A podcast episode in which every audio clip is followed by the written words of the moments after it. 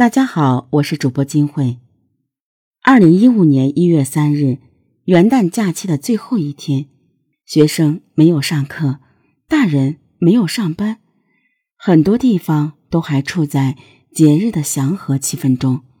然而，一声女孩的惊呼，打破了湖北恩施自治州一个村庄的宁静。这天清早，女孩背着猪篓去山上割猪草。路过山脚下一住户家时，听到有奇怪的声音，循声来到门口，看到一个浑身是血的人从里面爬出来，当场吓得发出尖叫。附近的村民听着声音赶来，发现血人是这家的小主人，年仅十岁的葱娃。当时葱娃已经有些神志不清了，说不清楚发生了什么事。村民在门口喊叫葱娃的父母，没人回应。一个有车的村民主动提出送葱娃到医院抢救，其余人不敢擅自进屋，帮着报了警。派出所警察从大门进去，沿着楼梯往上走，能明显闻到一股血腥味儿。随着离卧室越来越近，血腥味儿也越来越浓。进入卧室。眼前所及一片血腥，床上躺着一男一女两具尸体，四周墙壁和天花板上有大量喷溅状的血迹。经村民辨认，确定死者是这户人家的夫妇二人。从状态来看，他们应该是在熟睡时被人用钝器击打头部导致死亡。聪娃的头部同样也受了重击，却没有毙命。早晨醒来后，爬到大门口被人发现，方才掀开这起惊天大案。这是一栋新建成不久的两层楼房，一楼是堂屋，二楼是卧室，上面还有个顶楼。和光鲜的外貌不同的是，房内家徒四壁，连个像样的家具都没有。村干部介绍道，死者夫妇都患有慢性病，没能力外出务工。就靠着在家里种地过活，日子很拮据。这新房子还是村里和镇上想办法给他们争取到政策，筹措了点款项才修起来的。刚住进去没几个月，警方勘验发现室内有明显翻动迹象，疑似侵财案件。现场除了受害者一家三口的鞋印外，还发现了三枚他人的鞋印。但暂时不能确定是其他客人留下的还是嫌疑人留下的。楼下门锁完好，二楼的窗户也没有撬动，攀爬痕迹，嫌疑人像是和平进入房间的。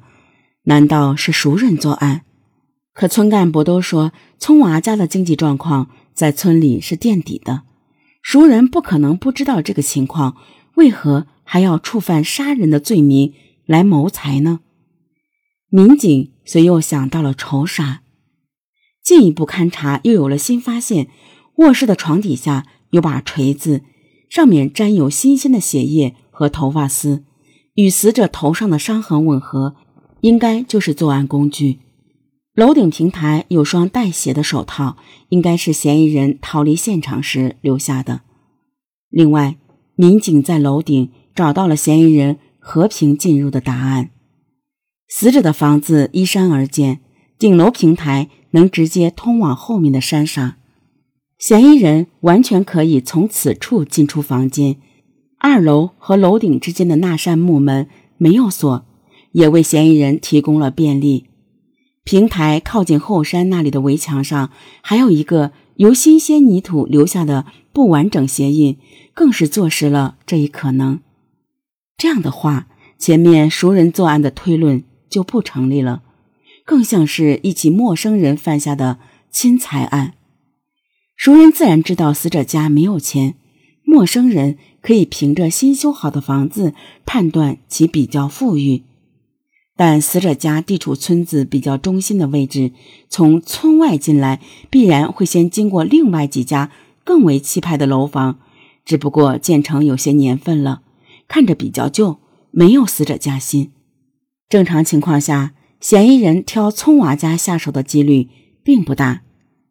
由此，警方推断，嫌疑人对村子的地形还是比较熟悉的，不是完完全全的陌生人，于是决定以案发地为中心，从内向外开展走访调查，寻找线索。一天后，警方掌握到最后一个见过死者夫妇的人是邻居张辉。他说，案发当天下午，他到镇上的银行取钱，排到自己时发现没带身份证，办不了，就坐公交车回来了。回村后，看着时间还早，就到死者家串门，待了一个多小时，才回到自己家中。银行这个词触动了侦查员的神经。有些案例就是嫌疑人在银行周边物色目标，然后一路跟踪踩点，伺机下手。那这起案件的嫌疑人会不会是张辉引来的呢？因为他是先回的死者家中，让嫌疑人误以为。那是他的家，夜里就前来夺财。为了查明真相，警方立即按张辉所说，调取了当日银行和公交车上的监控，对他的轨迹进行还原，并试图找出可疑人员。然而核查下来毫无收获。张辉也是个热心人，他刚开始听了警察的怀疑时，很是自责。生怕真是自己引来了豺狼，害了邻居家性命。见结果不是那样，长松了一口气。同时，按警方亲裁的思路，提供了一条重要线索：十二月中旬，死者一家卖农产品挣了九千块钱，用这钱还了一些修房子时欠下的债务。案发当天，他在死者家串门时，对方还高兴地提及此事。说感觉负担轻了不少。现如今这个年代，九千元算不得巨款，但在一些偏远的农村，一下子拿这么多钱还是很让人眼红的。侦查员不由得猜想，莫非根源就在这里？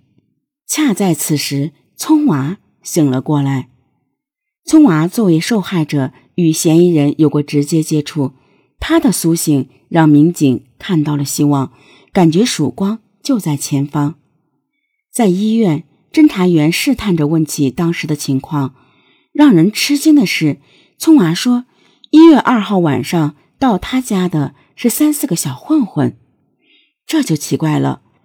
警方现场勘查的结论是嫌疑人只有一个，怎么突然冒出这么多？